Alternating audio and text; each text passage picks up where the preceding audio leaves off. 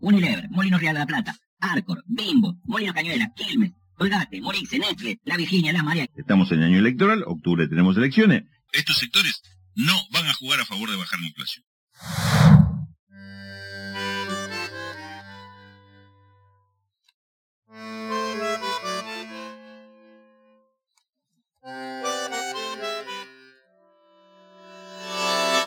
Es la economía, ¿entendés? El rulo de la torre te explica todo, papá. Argentina termina el primer semestre sin lograr bajar la variación mensual del índice de precios al consumidor del 3% y ya va casi un año que está en estos niveles. A esta altura la inflación ya se convirtió en el principal problema de la economía argentina, pero también el principal problema político para el gobierno.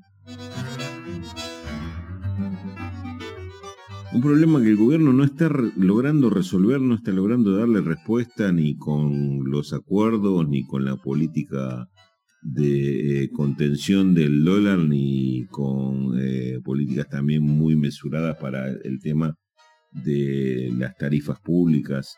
En realidad, eh, un conflicto que se le fue realmente de las manos.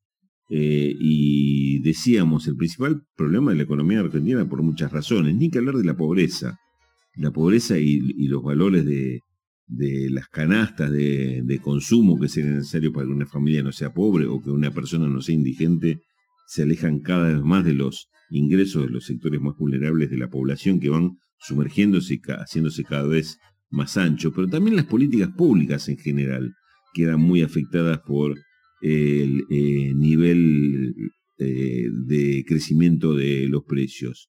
¿Cómo hace un, valor que se fija para la tarjeta alimentar?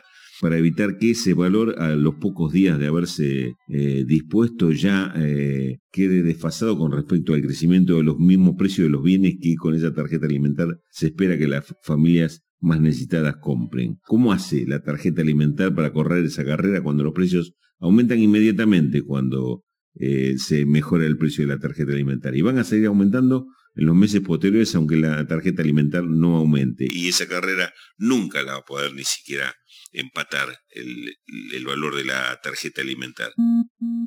¿Qué es lo que pasa con los préstamos para construcción, que se dan también con tasas eh, absolutamente reducidas por política oficial a favor de familias que están buscando hacerse probablemente su, primera casa, ser por primera vez propietarios, pero negocian o piden un crédito por un determinado valor con el que piensan comprar los materiales para hacer la casa, pagar otros gastos y resulta que esos materiales cuando van a comprarlos ya sale un 20, un 30, un 50% más caro de lo que eh, estimaron cuando pidieron el crédito. Entonces ya no pueden comprar esos, esos materiales, ya no pueden hacer la construcción que habían pensado hacer. ¿Y eso porque Porque la inflación va más rápido que un trámite de la entrega eh, de un crédito y lo que puede demorar cualquier familia normalmente para eh, decidir la compra y, ejecutar la, compra de esos bienes. Curiosamente, fíjense, eh, es más conveniente el tema de un crédito para hacer una compra de, de, una vivienda porque la operación es en dólares y el dólar hoy es más previsible ahí tiene un aumento mucho más pautado y mucho menor que el que tienen los insumos de la construcción. Entonces, uno saca un crédito para una compra en dólares y más o menos dentro de 45 o 60 días sabe cuánto va a valer el dólar y sabe que lo que prevía gastar seguramente va a ser lo mismo o muy parecido a lo que va efectivamente a gastar en la compra de esa propiedad que difícilmente en ese periodo haya cambiado su precio en dólares y difícilmente el dólar también vaya a variar mucho más del 2%, 1,5%, 2% por el con el que esté variando este, mensualmente cualquiera sea el dólar que tomemos como referencia. Fíjense qué curioso, es más confiable el dólar que los precios internos que tiene la economía argentina. Pero, ¿por qué pasa esto?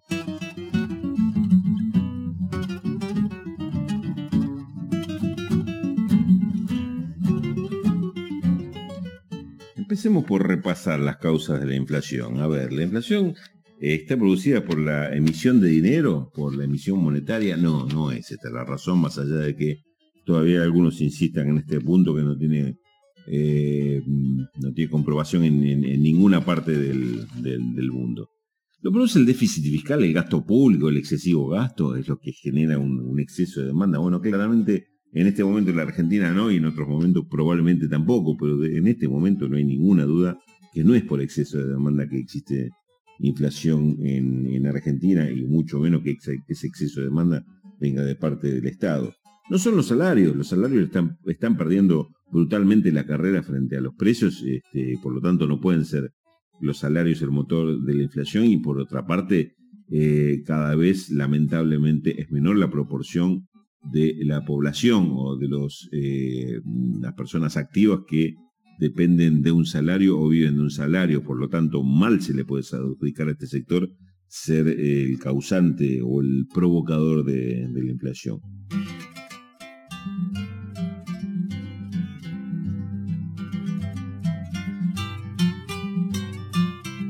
nací en tierra de estancieros y ya me sé de memoria que aquí se escribe la historia según valen los terneros. Al pobre nadie lo amaca, nadie tasa su desgracia. La justicia es una vaca pastando en la democracia. Quisiera decir que tengo alegría en lo que doy. La gran concentración económica que sufre Argentina, la gran concentración en eh, la oferta de algunos bienes que son eh, bienes estratégicos, es lo que está provocando un comportamiento de precios que no tiene que ver con el estado de la oferta y la demanda, no tiene que ver con la escasez, sino que tiene que ver con la oportunidad que tiene tienen estas grandes empresas, estos grandes grupos en imponer las condiciones de precios y por lo tanto las condiciones de distribución del ingreso al resto de la población. Es una situación de poder dominante en el cual ese dominio se ejerce a través de la fijación de precios. En primer lugar porque hay un determinado grado de inflación de, en el mundo, en primer hablemos, y segundo, de incremento de precios de ciertos uh, commodities y insumos, insumos que tienen que ver con los alimentos. En el medio del COVID eh, se ha triplicado el valor de la logística en el plano internacional si uno analiza lo que pasa en el sector del acero, en el sector del aluminio, en el sector del cemento, en el sector del vidrio, en el sector de los plásticos, podríamos abarcar tranquilamente los 15 o 20 sectores principales de insumos que afectan al conjunto de la industria. Lo que tienen en común cada uno de estos sectores que mencioné es que eh, son sectores fuertemente concentrados en la oferta. Es decir, o hay una empresa dominante o hay dos o tres empresas dominantes que en realidad como no compiten entre sí, sino que se ponen de acuerdo con, para fijar los precios, es el caso del cemento, por ejemplo, eh, actúan como eh, empresa monopólica dominante. Estos sectores, en situaciones como la, actual, lo que hacen, sacan ventajas en periodos inflacionarios y entonces cuando aumenta el dólar dicen que sus productos están dolarizados, aunque ellos no usen eh, ni un solo gramo de insumo importado, y aumentan el precio interno. Si exporta una parte, van a decir, bueno, si gano tanto al exportar, al mercado, para vender al mercado interno quiero ganar lo mismo. Entonces, si aumenta el producto que exporto, voy a aumentar también el producto que vendo al mercado interno. Esto es lo que hacen los sectores de los alimentos. Y en general lo hacen siempre, aunque no aumente el dólar y no aumenten los precios, también lo van a aumentar, porque está dada la oportunidad para hacerlo y sacar ventajas sobre el resto de los precios. Si hay expectativas de, de bueno, van a aumentar porque se van a adelantar la devaluación para este, tener una posición ventajosa. ¿Por qué pueden hacer esto? Estos sectores que no, esto que no pueden hacer el resto o no pueden hacer todos. Lo pueden hacer porque manejan un producto en el cual no tienen competencia, entonces si no le compran a ellos, no le pueden comprar a nadie más. Desde la Federación Pava, nuestra opinión es clara y sencilla. Los monopolios se han adueñado de los productos de higiene personal, de los productos de limpieza y de la comida, y de la comida de los argentinos. Y la alternativa que tenemos desde nuestros espacios es promover a nuestras pymes, a nuestras pymes nacionales, que hoy por hoy están haciendo excelente calidad de mercadería estamos hablando de productos comestibles. Esta es la condición monopólica, este es el poder dominante del monopolio y el abuso del poder dominante es aumentar los precios hasta donde se les antoje para aumentar su rentabilidad y así eh, afectar al resto eh, acumulando más ganancias en mano propia. Y esto sucede claramente en Argentina, repito, en el sector de los alimentos, sucede en el eh, sector de insumos industriales y fundamentalmente aquellos insumos que tienen que ver con la construcción, con la industria metalúrgica, con la industria textil y otras industrias básicas que son los que mueven los productos de consumo más masivo que tiene la República Argentina.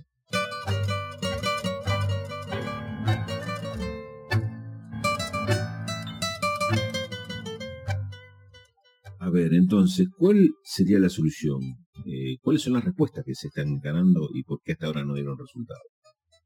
El gobierno intenta hacer acuerdo de precios con estos sectores eh, de los grupos más concentrados, con las cámaras, con eh, las entidades que los representan. Los sentó en una mesa, les planteó acuerdos, les pidió compromisos, asumió compromisos el gobierno, eh, pero hasta ahora no dio un resultado. Pareciera ser que estos mismos sectores que se sientan con el gobierno asumen un compromiso en la mesa, se levantan, se dan vuelta y vuelven a remarcar los precios. Es lo que ha sucedido prácticamente desde fin del año pasado hasta ahora con eh, los diferentes acuerdos que hubo, porque los aumentos de precios vienen indudablemente de esos mismos sectores que están sentados en la mesa de negociación con el gobierno. Copal por la industria de la alimentación, eh, los eh, grandes productores de insumos industriales como puede ser Techin o los fabricantes de cemento de algún producto petroquímico que sea fundamental para el resto de las cadenas industriales. Bueno, todos esos hasta ahora eh, son los que mantienen el liderazgo en los aumentos de precios y son los que impulsan la suba generalizada de los precios de todos los bienes de consumo. Estos acuerdos han fracasado hasta acá, más allá que el gobierno intente además hacer algún tipo de torniquete sobre el valor final del producto, el valor en góndola a través de precios cuidados o precios máximos. Eh, programas que también tuvieron sus limitaciones en cuanto a, los resultados. No lograron frenar una inflación generalizada porque generalmente las propias empresas dominantes burlan estos programas a través de sustitución de productos, cambio de, de marcas o de etiquetas y reemplazo del producto que está controlado por otro que no está controlado y que es el único que termina apareciendo en, la góndola. Entonces, este es un primer problema. Los acuerdos con estos sectores más concentrados hasta ahora no han dado el resultado esperado. Por otro lado, lo que se está viendo es que hay un alineamiento de parte de estos sectores más concentrados, no para un terreno o para eh, un horizonte de consenso con el gobierno. Se preparan para un terreno de lucha, de pelea por sus propios intereses y de disputarle el espacio político al gobierno. Fíjese lo que pasa con la mesa de enlace, que larga intempestivamente eh, paros permanentemente y con una eh, connotación o intención cada vez más claramente política, más claramente definida como de confrontación con el gobierno. Fíjense lo que ha pasado en la Unión Industrial Argentina, que terminó en una suerte de escándalo la forma en que fue elegido Daniel Funes de Rioja con la denuncia pública del apoyo del grupo Techín para su nominación y el desplazamiento de otros sectores que tradicionalmente formaban parte por acuerdo de esa mesa de dirección de la Unión Industrial Argentina, que representa en general a la industria nacional, y sector que esta vez fue eh, postergado, fue relegado y tiene muy poca presencia hoy dentro de los cuerpos directivos de la UIA con eh, total intención de concentrar el poder de esta organización eh, patronal en manos de eh, estos grupos más concentrados, como puede ser Copal o el tuvo su titular eh, Funes de Rioja en representación de los sectores de la alimentación, el gran respaldo que tiene del grupo Techín para haber llegado a ese cargo, la presencia de Arcor en esa conducción, la presencia de grupos tradicionales como el grupo Blaquier también en esa conducción, y no mucho más. Es la alianza de los cruzados que se están dando para confrontar con el gobierno. Terminemos con un grupo que por, asusta con la lapicera de dejar adentro o fuera de la lista ¿eh? y pretender dominar, como alguna vez dijo el señor Paolo Roca, delante mío, nosotros no queremos participar en las entidades, queremos la gobernabilidad de las entidades y queremos gobernarlas. Y esto es lo que nosotros tenemos que evitar. Pero ya vamos en otro momento a meternos un poquito más en dentro de lo que eh, significa esta gremela empresaria y cómo se va alineando. Lo que tenemos que ver es este, eh, este punto, cómo se van eh, rodeando, van, rodeando el tema de la, de la inflación, que es lo que estamos tratando hoy, el tema de los precios, en torno a aquellos que son los grupos dominantes de los sectores más concentrados de la economía y son los que definen la formación de precios en Argentina. Esto tiene hoy su representación también en eh, la conducción de la Unión Industrial Argentina. Pero por otro lado, empiezan a aparecer expresiones que hasta ahora estaban un poco calladas, como la de dirigentes pymes, dirigentes industriales y comerciales de la provincia de Buenos Aires, y más que empiezan a denunciar este estado de cosas, que empiezan a denunciar que ellos son las víctimas también, no solo los consumidores, de este eh, aumento incesante de los precios, porque son los que están en el lugar intermedio, reciben los aumentos de estos insumos permanentemente, prácticamente todos los meses viene la lista nueva, eh, se ven eh, obligados a sacrificar una mayor parte de costos cada vez que pretenden producir y este, se encuentran con que a mayores precios menores ventas, con lo cual la caída del consumo está afectando a estos sectores y está relegándolos también, dejándolos afuera de, competencia frente a los grandes hipermercados. Cada vez pierden más y en muchos eh, casos ni siquiera les está dada la posibilidad de continuar en la, actividad. Estoy hablando de cierres de empresas por esta, postura de presión, de extorsión por parte de los productores de grandes insumos, los controladores de, mercados abastecedores.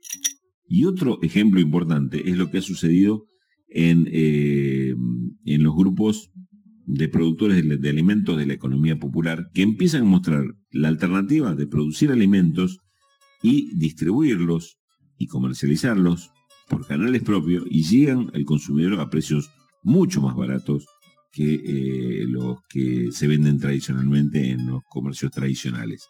Eh, esto ha sucedido con la UTT, con el precio de la carne, con el precio de las verduras, con carne, hablo de carne vacuna, por ejemplo, asado, pero también con el tema de la carne de cordero, donde están demostrando que hay otra posibilidad, otros caminos para llegar al, eh, al, consumidor y con, con valores muy diferentes.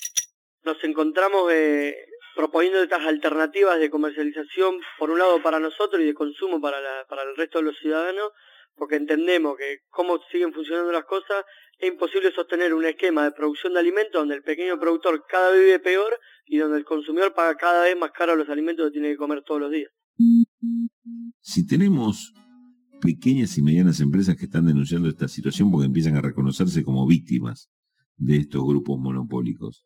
Si tenemos productores de la economía popular que están demostrando que hay otra forma de producir alimentos, por ejemplo, tan fundamentales en este momento, cuando, como decíamos al principio, de esto está dependiendo la salud de nuestros pibes y los niveles de pobreza que tenemos hoy en Argentina. Eh, ¿no sería el momento de prestarle mayor apoyo a estos sectores? ¿No sería el momento de esclarecer que esta es la pelea que hay que dar?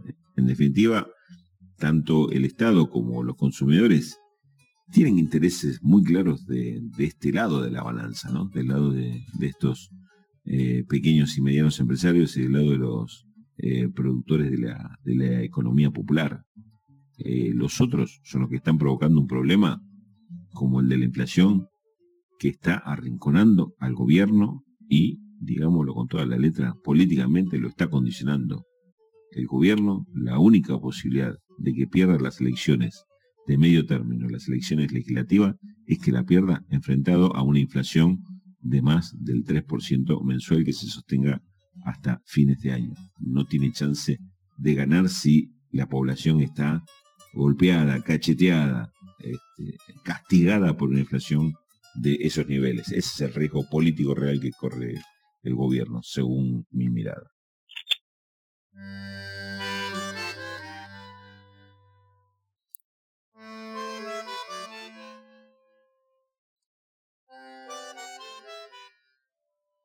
Dejamos el tema ahí, pero para terminar, eh, simplemente recordarle una frase del gran Raúl Escalabrino Ortiz.